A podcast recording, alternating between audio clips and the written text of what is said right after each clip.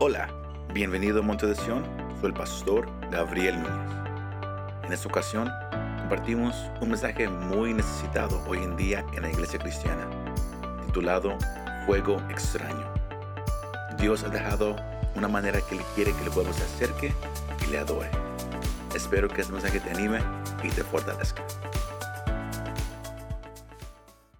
El Señor hoy quiere hablar una palabra para corregir algo mal en la iglesia.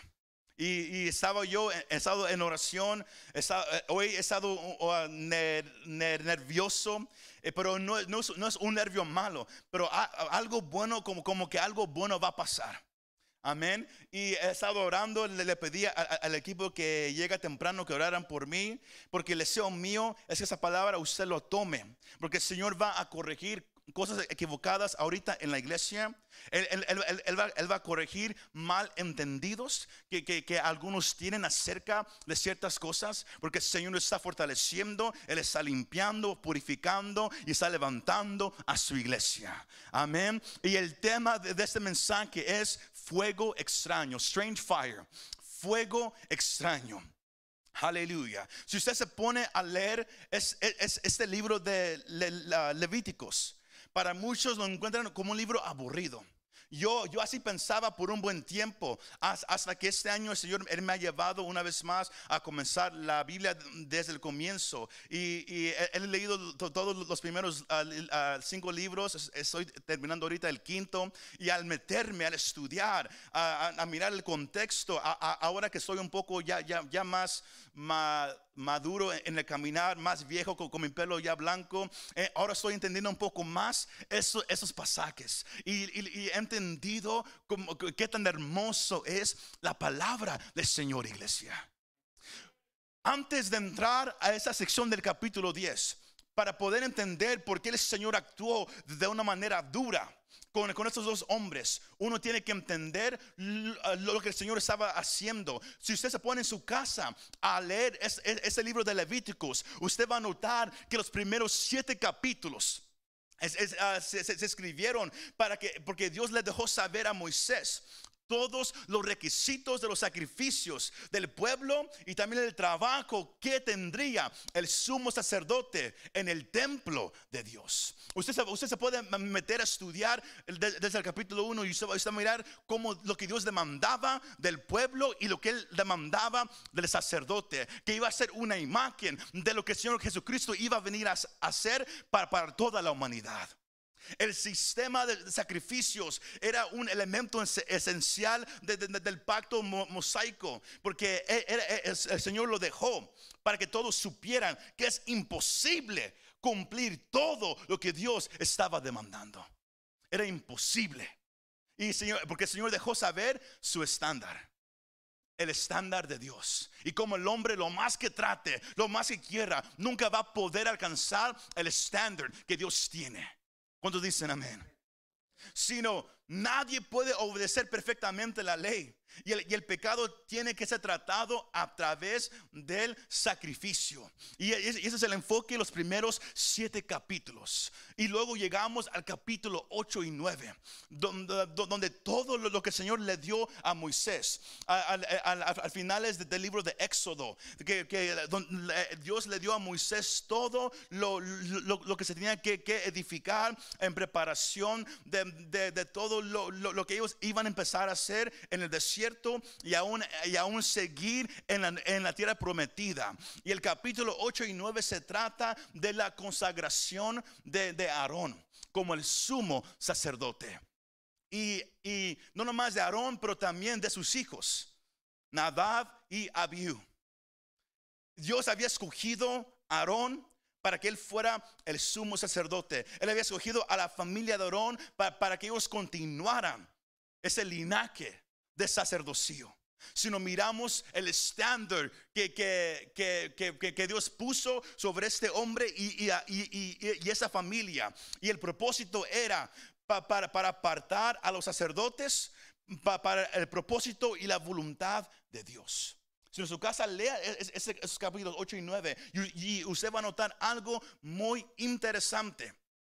Que Dios los escogió, Él los apartó y toda la ceremonia que, que, que, Dios le mandó a Moisés que, él hiciera para, para consagrar a Aarón y, y, sus hijos, es lo mismo que el Señor hizo con cada uno de nosotros.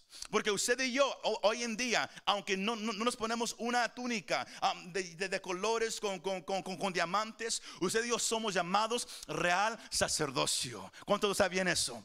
Primera de Pedro, capítulo 2, versículo 5 dice, también ustedes, hablando de los creyentes, como piedras vivas, sean edificados como casa espiritual para un sacerdocio santo, para ofrecer sacrificios espirituales aceptables a Dios por medio de Jesucristo. Y luego el, versículo 9 dice, pero ustedes son qué? Linaje escogido, real sacerdocio, nación santa, pueblo adquirido por, para posesión de Dios, a fin de que anuncien las virtudes de aquel que los, llamó de las tinieblas a su luz admirable. ¿Cuántos dicen amén?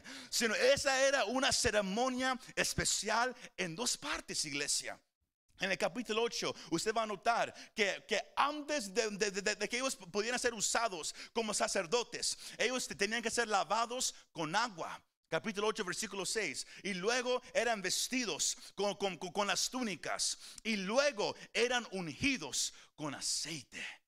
Lo mismo que pasa con el creyente cuando uno viene a Cristo. Somos lavados por la sangre de Cristo. Luego somos bautizados en el agua.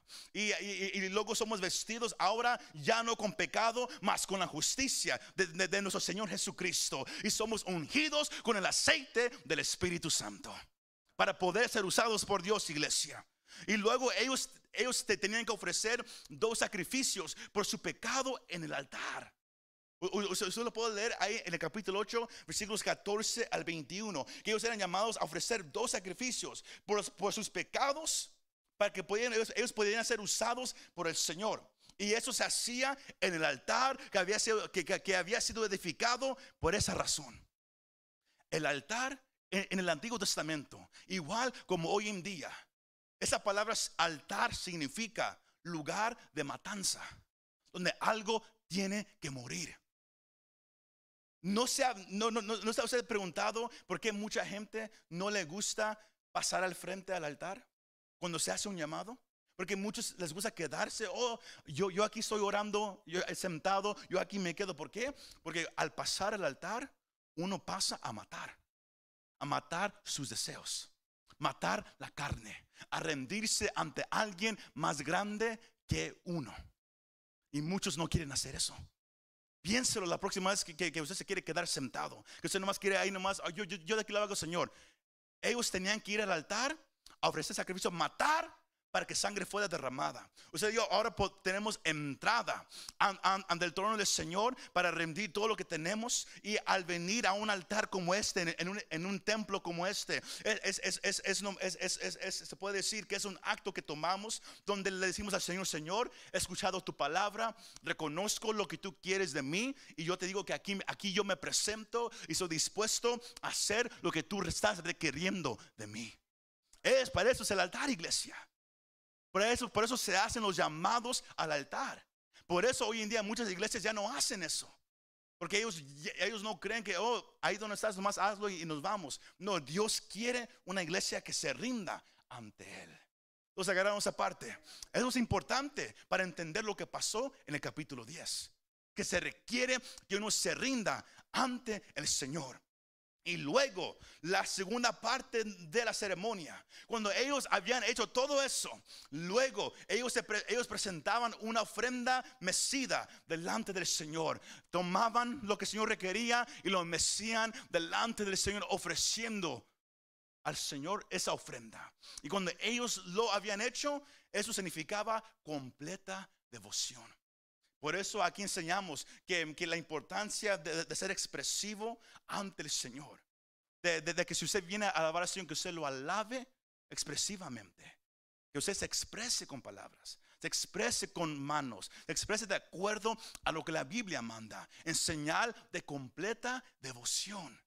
Porque entonces, iglesia, eso, eso lo puede mirar en el capítulo 8, versículos 25 al 29. Luego el capítulo cierra que ellos eran rociados por Moisés con sangre y aceite. Después de eso, el, sacrificio que habían matado, Moisés tomaba esa sangre, el aceite, y, los, él, los rociaba. Y ahora estaban listos para la última parte, que era donde ellos podían ahora convivir y comer en presencia del Señor. Ellos no podían estar ante el Señor. Ellos no podían acercarse ante Él sin primero hacer todo lo que Dios demandaba de ellos. Era un proceso, iglesia. Y el capítulo 9 nos deja saber que, por siete días estaban ellos en el templo, no podían salir. Estaban ellos en, el lugar de encuentro ante el Señor. ¿Por qué? Porque habían sido ungidos, habían sido rociados, habían sido consagrados para el Señor y no se podían salir para que ellos no fueran contaminados con nada más. Y fue ahí donde algo pasó con los hijos de Aarón, con los hijos del hombre que Dios había escogido para, para continuar el sacerdocio, para comenzar y que, continuara después de la muerte de Aarón ese, ese uh, sacerdocio. Y el punto principal que yo tengo para usted esa tarde, iglesia, es que somos llamados, usted y yo, a presentarnos ante Dios de la manera que Él quiere que nos presentemos. No es que yo le voy a ofrecer a Dios lo que yo quiero, no. Yo vengo a ofrecerle lo que Él está pidiendo que yo le dé. ¿Se me va siguiendo? Para ahí vamos a ir. Y pero Dios quiere todo en orden. Él lo quiere a su manera. Porque Dios no va a recibir fuego extraño.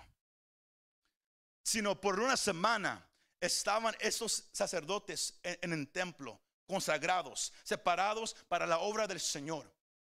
Y algo muy interesante de, los hijos de Aarón es que si usted lee su Biblia en Éxodo capítulo 29, versículos 9 al 11, cuando, Moisés, él, había subido a la montaña del Señor.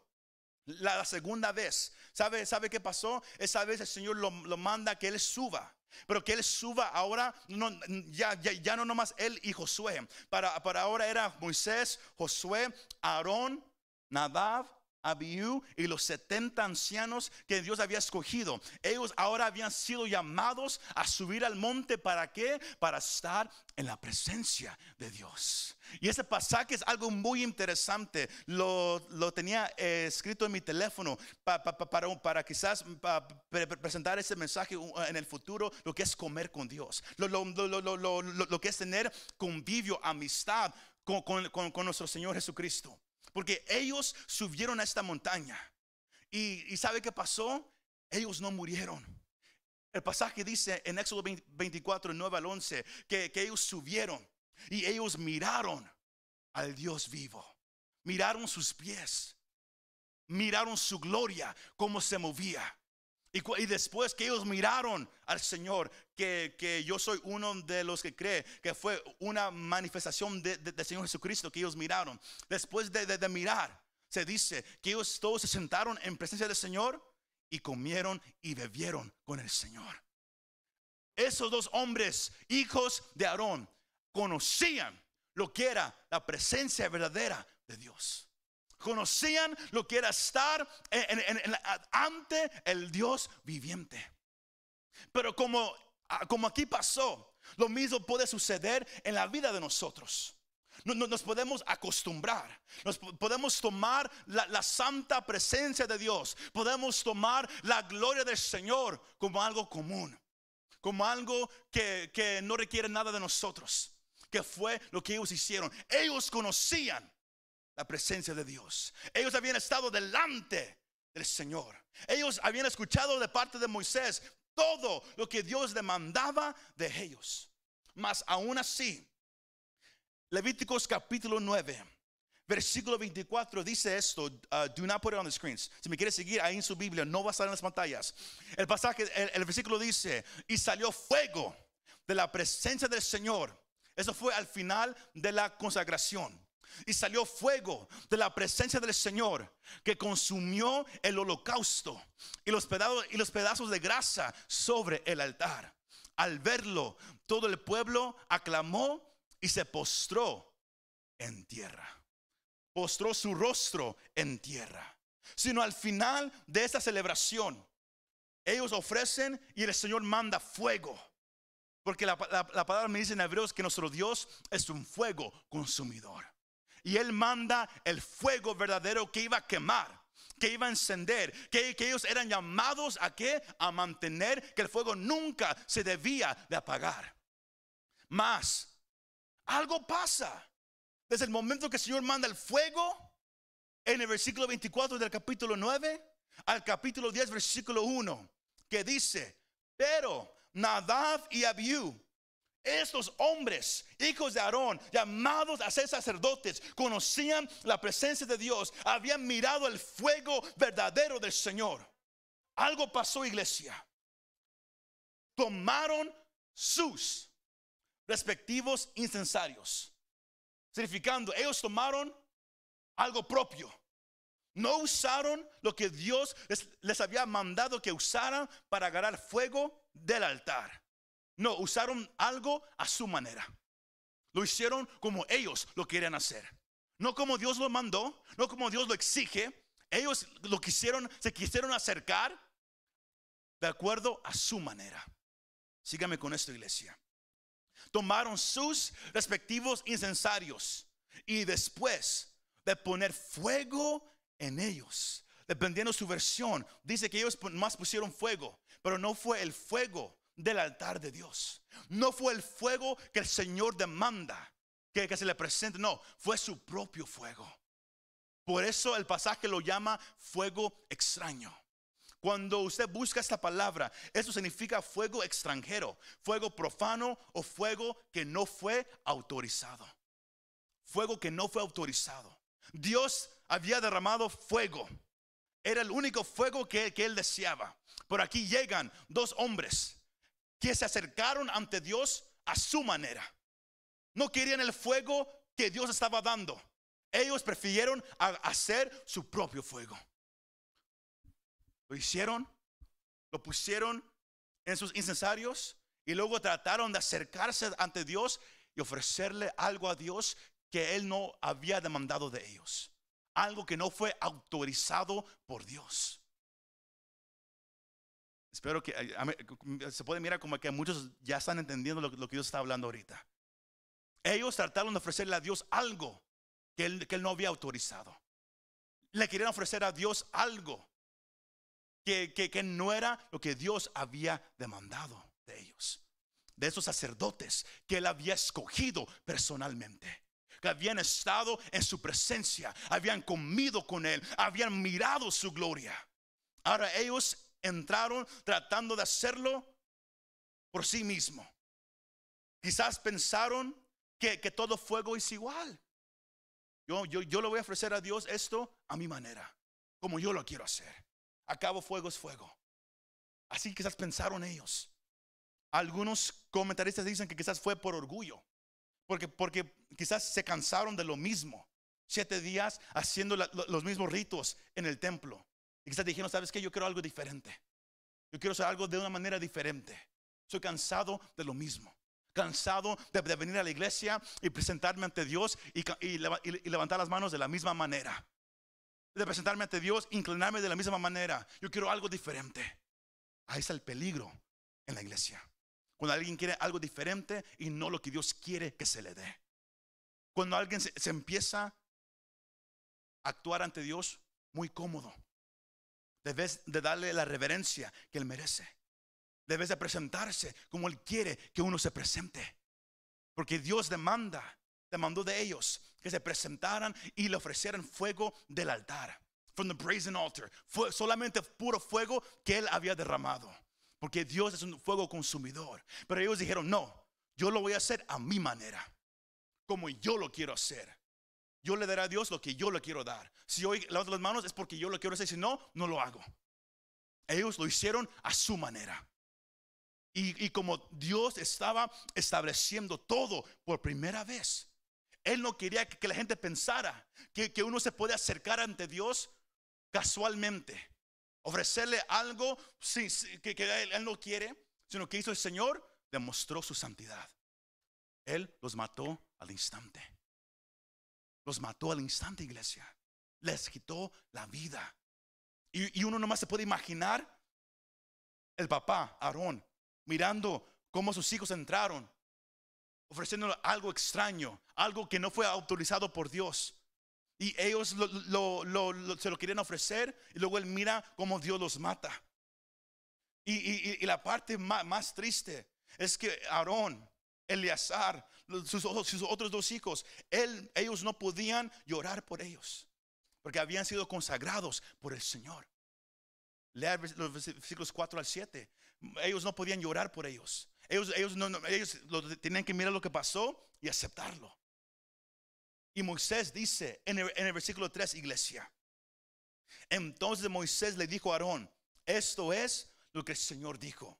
Eso es, esa es la razón por la cual el Señor hizo esto. Como santo, ¿qué? Será tratado. ¿Por quién? Por los que se acercan a mí. Por los sacerdotes que le había escogido. Porque si usted quiere estar en proximidad con Dios, if you want to be close to God, si quieres estar cerca de Dios, solamente te puedes acercar de la manera que Él dice que te puedes acercar. No hay shortcuts, no hay, yo lo hago de esta manera, o, yo, yo nomás voy a ofrecer eso. No, si tú quieres estar cerca de Dios, si quieres estar en proximidad a Él, es solamente a su manera. Y por eso él, él dice, yo seré respetado. Yo seré tratado como santo por los que se acercan a mí. Pero no nomás es por los sacerdotes, pero luego el Señor dice algo a través de Moisés. Y en presencia de qué? De todo el pueblo seré honrado. Sino no solamente por los que yo he llamado, los sacerdotes, en, el Antiguo Testamento, en el Nuevo, la iglesia. Porque somos qué? Real sacerdocio. Nación santa, pueblo que escogido por Dios. Él escogió a Aarón y a sus hijos. Dios a usted lo escogió.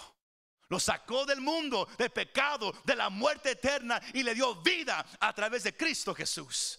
Él a usted lo llamó, lo sacó de ahí.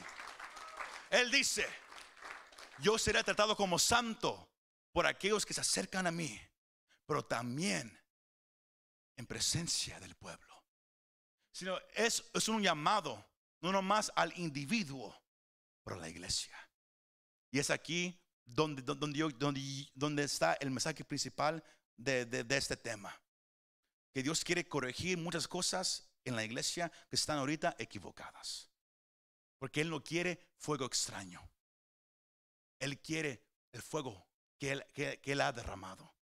Por eso hemos hablado varias veces en los últimos meses. Acércate al fuego. Acércate al fuego. Pero muchos se quedan sentados. Acércate, ¿qué cosa? Acércate al fuego. Pero muchos no lo quieren. Le quieren ofrecer a Dios algo que, Él no quiere. Porque lo que Él quiere, Él lo está ofreciendo. Pero la iglesia no lo quiere. La iglesia nomás le quiere ofrecer lo que yo le quiero ofrecer, como yo me siento, como yo me siento ese jueves o como yo me siento ese domingo. quizás hoy no quiero cantar, como dije anteriormente, no, lo haré. Quizás hoy el mensaje no me gusta, mejor me salgo y me voy. El Señor no quiere fuego extraño. Somos, ¿cómo, lo puedo decir en español? We're, uh, grateful. Estamos agradecidos de esa manera de que no vivimos en ese tiempo. Porque el Señor ya nos hubiera matado. Pero gracias a esa oportunidad de gracia y misericordia del Señor, todavía que estamos sentados.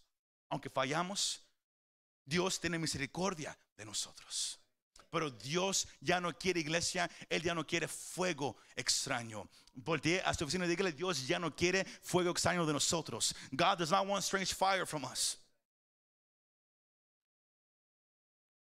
El comentarista McLaren dijo, nuestros incensarios a menudo arden con fuego extraño.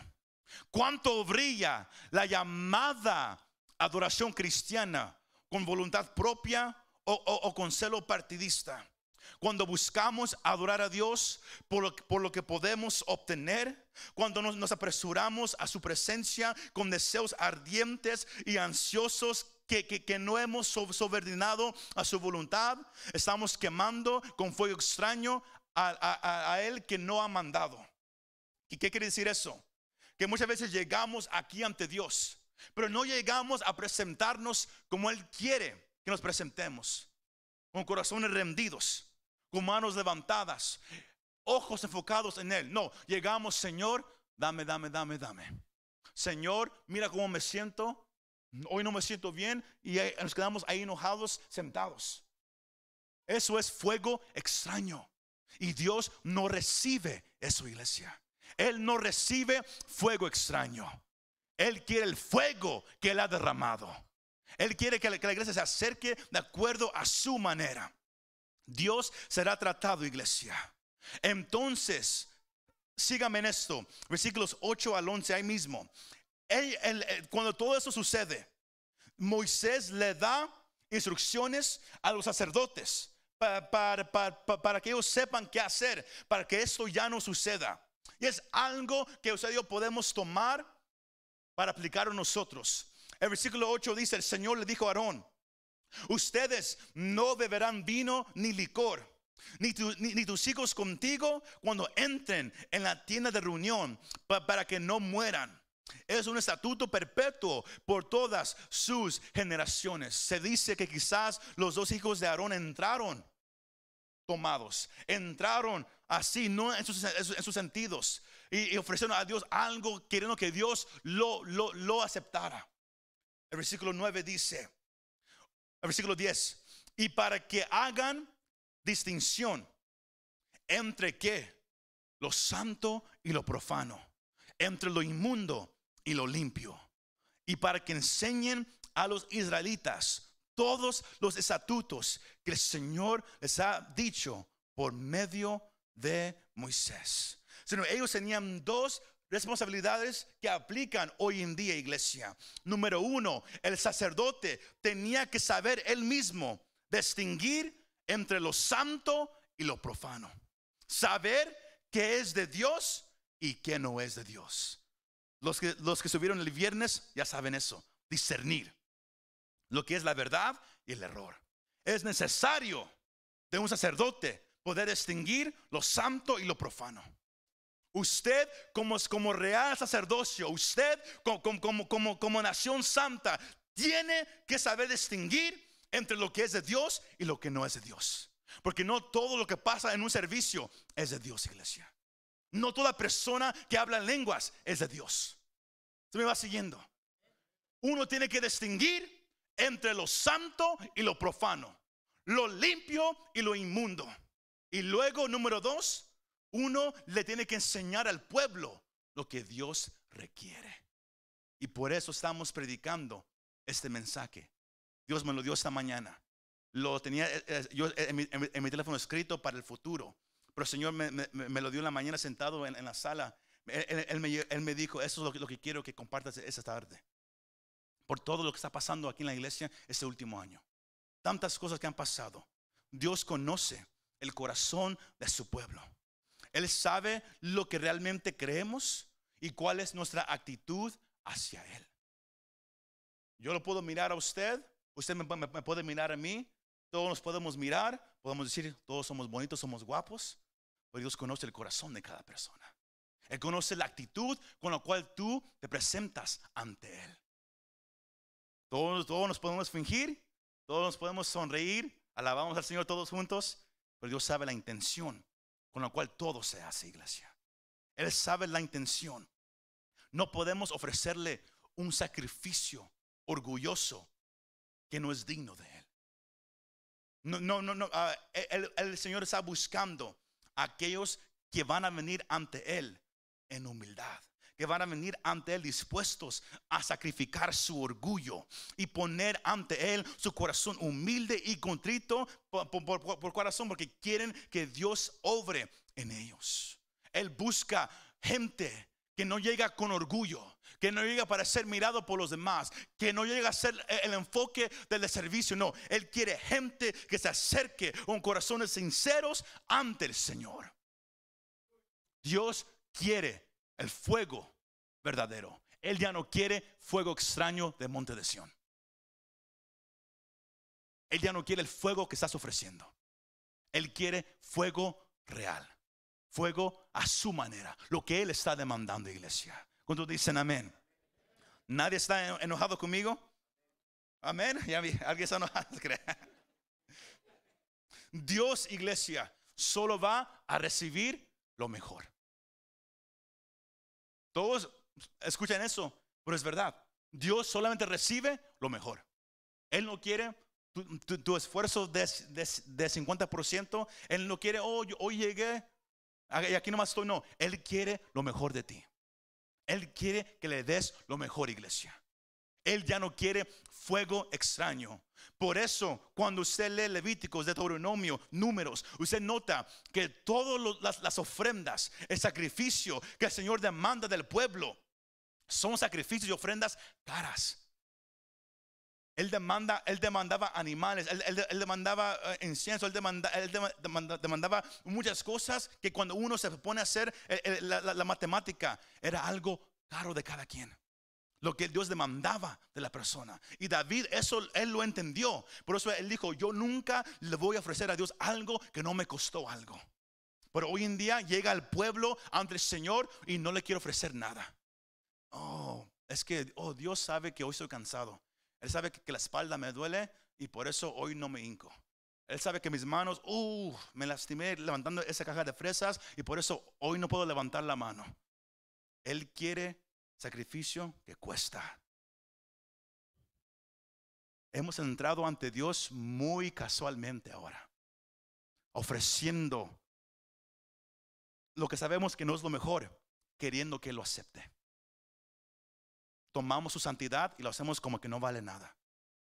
El Señor dice, yo seré tratado como santo, primero con aquellos que se, que se acercan hacia mí y luego delante de todo el pueblo. Dios quiere lo mejor de ti. Él ya no quiere tu fuego extraño, tu fuego que no es autorizado. Él quiere adoración que cuesta. Él quiere que, tú le ofrezcas y tú digas, ¿sabes qué, Señor? Hoy tú sabes cómo me siento, cómo estoy, pero hoy te daré todo lo que yo tengo. Quizás no sea mucho, pero te lo daré. ¿Por qué? Porque reconozco quién eres. Reconozco que has hecho para mí. Se me va siguiendo, iglesia. Él quiere que la iglesia regrese a darle lo mejor. Dios establece cómo uno se debe de presentar ante Él. Con esto voy a cerrar este, este mensaje. Los problemas que hay en, la iglesia cristiana y problemas que hay en el monte de Sion. Espero que todos aprendamos algo aquí, allá en casa. Espero, también espero que ustedes estén aprendiendo. Dios establece su palabra como Él quiere que uno se presente delante de Él. Hay una orden, como, Dios quiere que uno se presente ante Él. Lo pueden encontrar en 1 de Corintios, el capítulo 14, versículos 33 y 40, que hay un orden, que Dios es un Dios de orden. Él es un Dios de paz. Hay una manera como el pueblo, como se dio cuando llegamos y cruzamos esa puerta para entrar a este lugar, cómo nos debemos de presentar ante el Señor. Ahora, no se asuste, yo no vengo a, darle reglas. Eso no es lo que venimos a hacer. Venimos a lo que Dios, él, ha establecido cómo se debe de hacer cuando usted y yo nos juntamos. Individualmente es lo mejor. Como grupo es darle lo mejor. Donde Él es el enfoque en todo tiempo. Cuando dicen amén? Él debe de ser el enfoque, iglesia. Él establece cómo uno se debe de acercar. Problema número uno que hay hoy en día en la iglesia cristiana es que no se trata de ser llenos solo nosotros. El problema más grande que, yo he mirado en Monte de Sion es la gente que llega buscando que Dios hable nomás con ellos y no quiere ayudar a, la que está a su lado. Es algo que, yo he mirado aquí en esta iglesia. Que todos venimos, God, deal with me. Señor, trata conmigo. Debe del Señor trata conmigo y trata al que está a mi, lado. Un ejemplo, este martes que pasó, tenemos los martes tiempos de oración. Eh, y yo he mirado por dos semanas. El Señor puso, dile a la iglesia que ore el uno por el otro. He mirado cómo la gente, cómo la, iglesia batalla poner mano al que está a su lado. Miro cómo todos, algunos se quedan sentados allá, otros se enfocan en uno mismo. Cuando Dios quiere, la iglesia recuerde. ¿Para, qué es ese, tiempo aquí? Todos para qué es? ¿Es para usted? Es para nosotros. Somos llamados a edificarnos el uno al otro. animarnos. La Biblia no dice ve a la iglesia y nomás enfócate en ti mismo. No, no, no. Dice ve a la iglesia y anima a los demás. Cuando usted se siente sin fuerza, si siente que usted no sabe qué hacer, ese debe ser el lugar donde usted puede saber, yo voy a ir y saber que alguien me va a orar conmigo, alguien me va a animar. Para eso es la iglesia. Por eso hemos tratado tanto con, con motivación lo que es el convivio, lo, que es que, que cada quien quiera pasar tiempo junto. Porque Dios quiere romper ese fuego extraño que se está ofreciendo. La iglesia no se trata solamente de ti. Es un grupo de creyentes juntos buscando al Señor iglesia. Aleluya. Sino la, la autocomplacencia espiritual es un monstruo feo, iglesia. Es un monstruo feo. ¿Qué quiero decir con eso? Cuando uno nomás quiere ser, ser Dios, dame, dame, dame a mí, dame a mí, dame a mí, dame a mí, dame a mí, dame, dame a mí. Eso es un monstruo feo. Porque es, eso lleva al orgullo. Lleva a nomás pensar en uno mismo. Eso es un peligro en el cual está la iglesia hoy en día. Especialmente aquí. He mirado cómo muchos no pueden orar por su prójimo. Cuando oramos, se enfocan nomás en uno mismo. No oran por la persona a su lado, no ponen mano. ¿Por qué? Porque su enfoque está en uno mismo. ¿Por qué? Porque su mentalidad nomás está aquí. Señor, yo quiero orar, pero mira mis problemas. Señor, yo quiero orar, pero no puedo. Dios sana a muchos. Trata con muchos cuando tú oras por los demás. Él no puede llenar tu vaso si siempre tiene algo ahí. Lo, lo, tienes que vaciar y Él lo empieza a llenar otra vez. Si te sientes que no puedes, ora por alguien. Y, vas a notar cómo Dios trata contigo. Pero para enfocarte solamente en ti, en tus necesidades. Ahora, yo no estoy enojado con ustedes, pero Dios quiere que, que así se diga. Venimos a ser edificados, a ser una bendición a los demás, no estar enfocados en nosotros. La iglesia es para ayudarnos el uno al otro. Efesios capítulo 4, 11 al 13 dice, Él le dio a algunos al ser, al ser apóstoles, a otros profetas, otros evangelistas, otros pastores y maestros. Mire estos últimos dos versículos. A fin de que, de que yo, yo tengo un título, ahora me voy a la casa, a fin de capacitar a los santos, que, son, que somos todos nosotros, ¿para qué? Para la obra del ministerio. Tú fuiste llamado por Cristo a ser sacerdote, pero a trabajar para su reino. A no sentarte como flojo, pero a ponerte a trabajar para el ministerio del Señor. Ahora, ¿para la qué? Para estamos llamados a trabajar para la edificación del cuerpo de Cristo. Versículo 13. ¿Cuándo vamos a parar? ¿Cuándo me puedo yo sentar? Hasta que todos lleguemos a la unidad de la fe. ¿Hemos llegado a iglesia todavía? Más alguien cree que sí. Los demás dicen que no. Hasta que lleguemos a la unidad de la fe y del pleno conocimiento del Hijo de Dios, a la condición de un hombre maduro, a la medida de la estatura de la plenitud de Cristo. Cuando ustedes ya son como Cristo. Cuando ustedes ya han madurado. Puros grillos escuchan ahorita. Cuando ya tienen una fe fortalecida, un buen conocimiento de Cristo, entonces tenemos que trabajar juntos. Por eso se hacen tiempos en los hogares, tiempos de oración, estudios bíblicos, eventos, para que usted se fortalezca. Por eso usted nomás está enfocado en mí. Yo no quiero ir. Ah, no tengo tiempo, estoy muy ocupado. Usted se va a quedar siempre a un lado. Siempre estará en el mismo lugar nunca creciendo, nunca fortaleciendo, nunca madurando. ¿Por qué? Porque madurar requiere que usted lo haga al lado de los demás. El cristianismo no es una isla, iglesia. Y cuando usted viene con la mentalidad de que yo más vengo para mí, yo y Dios, yo y Dios, usted está ofreciendo fuego extraño. Y Dios no lo está recibiendo. Usted puede llorar, usted puede gritar, usted puede brincar, hacer tantas cosas y Dios no está recibiendo nada. Dios quiere que nos acerquemos como Él quiere nos acerquemos, iglesia. Problema número dos que se ha mirado en la iglesia. Cuando a, lo que pertiene de lo que es hablar en lenguas y profetizar. Pablo, él menciona esto en 1 Corintios capítulo 14, 27 al 29, que dice, si alguien habla en lenguas, que hablen dos o lo más tres, pero por turno, y que uno interprete. Pero si no hay intérprete, que guarde silencio en la iglesia y que hable para sí mismo y para Dios. Y que dos o tres profetas hablen y los demás juzguen. Cuando uno viene a este lugar, uno viene a presentarse ante Dios a su manera, como Él quiere que se haga. No venimos a competir. He notado que, que, cuando hay un tiempo de adoración, algunos empiezan a hablar en lenguas y luego otro más fuerte, otro más fuerte. Hay una competencia. Y vengo a decirle, eso no es de Dios. Dios nunca va a competir con sí mismo. Si Dios está ministrando de una manera, Él nunca va a robar la atención de lo que Él está haciendo. Y Pablo dice, mm, mm, mm, silencio, silencio. Cuando Dios está hablando, silencio. Cuando Dios está hablando, silencio. Cuando está ministrando, silencio. No se trata de ti. Hay una orden, iglesia, que Dios quiere para la iglesia.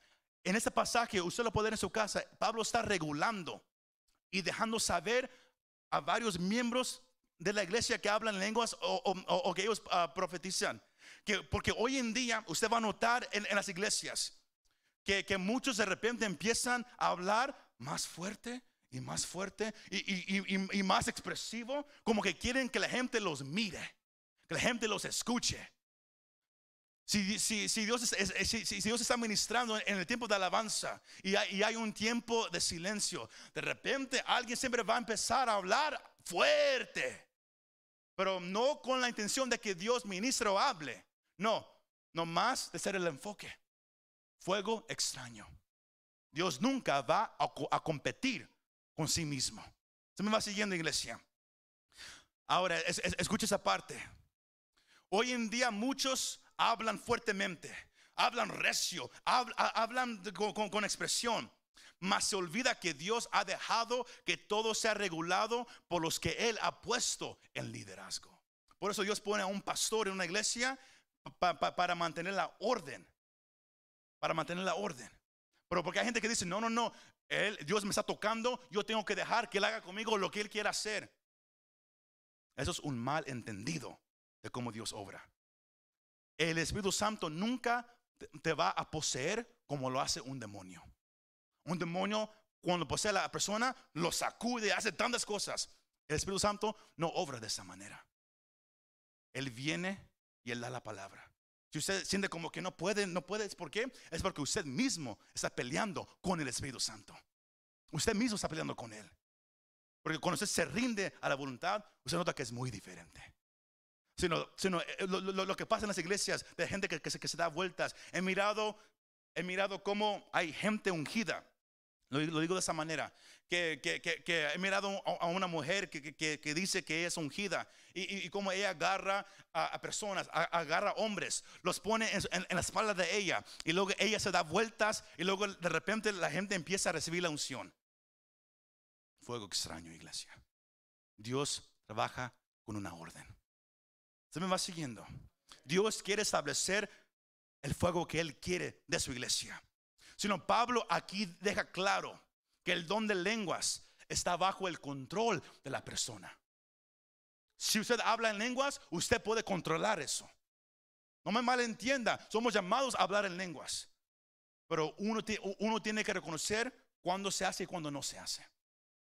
Tiene que haber un orden cuando estamos todos juntos ante la presencia del Señor no son obligados por el Espíritu Santo a hablar en lenguas. Como, como, como mucha gente, como dije ahorita, Pablo dice ahí en, el capítulo 14, el espíritu del, profeta está sujeto al profeta.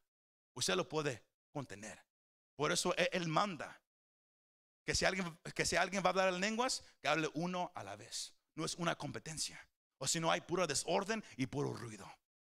Ahora usted puede decir, pero pero ¿por qué no somos llamados a que, el Señor fluya? O Él va a fluir, pero lo hace a su manera. Y Él lo hace en orden. Dios nunca se va a contradecir Él mismo. Él nunca va a competir con Él mismo. Él va a hablar como Él lo va a hacer, iglesia.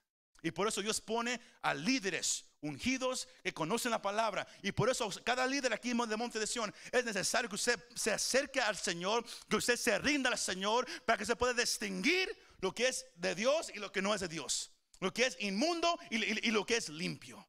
Se necesita en la iglesia hoy en día. Todos están muy callados. Pero como dije, Dios está limpiando la iglesia. Él está limpiando todo malentendido que hay en la iglesia. El liderazgo, el versículo 21 nos deja saber, el liderazgo es llamado a examinar todo lo que se está diciendo. Porque como dije, hay gente que puede hablar en lenguas, pero no es de Dios. y, cómo sabe eso, pastor? Pablo mismo nos deja saber que, Satanás se puede eh, disfrazar como un ángel. Él puede decir muchas cosas. Por eso todo se examina de acuerdo a la palabra de Dios. Porque hay gente que habla cosas muy raras. El Señor me dijo, Escuché como mi, papá contaba de un, hombre que dijo, hoy, hoy voy a subir aquí a combatir el mensaje, pero antes de pasar miré una visión, miré mi Biblia y miré otro, otro libro. Y la voz que me decía, habla del otro libro. Y, mi papá decía, así, así tienes que saber distinguir lo que es de Dios y lo que no es de Dios. Dios siempre hablará de acuerdo a su palabra. Él nunca se va a contradecir, iglesia. La palabra es la autoridad máxima. Si alguien le habla en lenguas y si alguien dice un mensaje pero que no tiene nada que ver con la Biblia, que es algo como es tan raro, no es de Dios. Primero de Juan 4.1, Juan dice, examinen cada espíritu para ver si viene de Dios. Porque no todo es de Dios, iglesia. No todo. Y por eso los líderes, por eso Pablo dice, son llamados a examinar. Cuando, alguien dice, yo tengo una palabra, por eso cuando, hay muchos que dicen, Señor, ah, pastor, yo, yo, yo, quiero pasar a, dar un testimonio. Yo, primero les pregunto, ¿cuál es el testimonio? Porque, porque muchas veces iglesias se acostumbran a, darle el micrófono a alguien, ni saben lo que va a decir. Uno tiene que cuidar el lugar santo. Uno tiene que cuidar el lugar de Dios.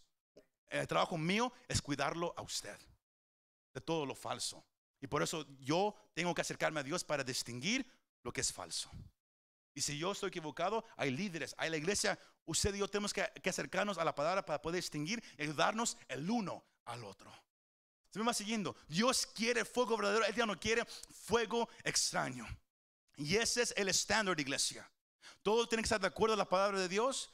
Y, hay dos cosas. ¿Cómo sabemos si, algo es de Dios? Número uno, va conforme a la palabra de Dios. Y número dos, Dios, Dios, Dios, pondrá acuerdo en dos o tres testigos. Ah, según segunda de Corintios 13:1 dice, esta es la, la, tercera vez que voy a visitarlos. Por el testimonio de dos o tres, dice Pablo, de dos o tres testigos se juzgarán todos los asuntos. Si, si, si, ah, usted nota aquí en Monte de Sion, cuando Dios se, ah, está moviendo, antes de, que yo haga algo, yo, yo, yo me he acostumbrado a hablar con, con, hermanos de la iglesia, con líderes. A veces hablo con, eh, tenemos un líder que, ah, sé que hay muchos en casa que, no lo conocen. Ah, ah, tenemos a hermano Philly, hermano, hermano Mario, hermano Ruda, eh, hermano Elvira, que, a veces que, cuando Dios se está moviendo, yo voy y me acerco y, les, les, pregunto, ¿qué sienten? ¿Qué está diciendo Dios ahorita? Porque yo puedo sentir algo, pero yo antes de decir algo, yo quiero confirmarlo. La Biblia manda, confírmalo con dos o tres y será establecido. No te vayas por ti mismo. No te vayas por tus emociones. Dios siempre lo va a confirmar. Siempre. El, martes, un ejemplo. El martes yo, yo sentí de, decir, ¿quién tiene carga? ¿Quién no puede orar? Y, lo mencioné. Varios levantaron la mano. Eh, luego ayer hablé, con un hermano que estaba pasando por algo difícil. Y él dijo, cuando, cuando, usted dijo, levante las manos, yo sentía que yo la tenía que levantar. Y fue como el Señor empezó a obrar en la vida de él. Y sabe que Dios confirmó lo que él me dio a través del hermano. Dos o tres testigos, iglesia. Dios siempre confirmará lo que él da. Se me va siguiendo. No se vaya por sus emociones, por su mente o por su conocimiento. Váyase por la Biblia y por dos o tres testigos. El Señor Jesús, Él también lo manda en Mateo capítulo 18, la manera de cómo hacerlo. Dos o tres testigos. El Evangelio no se trata de una sola persona. Somos un equipo, somos una familia, iglesia. Cuando dicen amén? Ahora, ahora sí voy, voy, voy a cerrar aquí. 1 de Corintios 14, versículos 37 al 40, dice, si alguien piensa que es profeta o, que es espiritual, reconozca que lo que, les, que lo que, les escribo es mandamiento del Señor. Pero si alguien no reconoce esto, él no es reconocido. La iglesia no es para, dejar, para, que, cualquiera hable cuando quiera. Hay un orden, iglesia. Sino, eh, yo, creo- yo que lo sepa porque vamos a estar trabajando diferente aquí en la iglesia. El Señor se va a mover, Él va a ministrar. Pero, pero cuando usted mire que, que yo o, los demás hermanos que Dios ha puesto como líderes, que, que nos paremos aquí, que estamos hablando cuando Dios está ministrando, no es que estamos chismeando, estamos confirmando qué está haciendo Dios ah, en este momento, qué es lo, lo que Él quiere hacer. Dios siempre lo va a confirmar. Cuando Dios está ministrando y, y de repente usted escucha que alguien más empieza a hablar eh, ah, y, que no es de Dios, tenga por seguro que- que vamos a venir y vamos a callar todo eso. Porque Dios nunca compite con, Él mismo. Le vamos a empezar a ofrecer al Señor el fuego que Él desea. Ya no vamos a ofrecer fuego extraño. Ahora, es- es- es- escuchen en versículos 39 al 40. Por tanto, hermanos míos, anhelen profetizar. Porque alguien dice, entonces no vamos a hacer nada. No, anhelen profetizar. Y no prohíban hablar en lenguas. Pero, dice el versículo 40, que todo se haga decentemente y con orden. Aquí siempre dejaremos que, el Señor se mueva, como Él se, se- se- va a mover. Pero siempre lo vamos a juzgar de acuerdo a la palabra del Señor. Siguiendo, iglesia. Dios quiere que le demos el fuego que Él desea. Ya no, él ya no quiere fuego extraño. Él quiere que usted le dé lo mejor.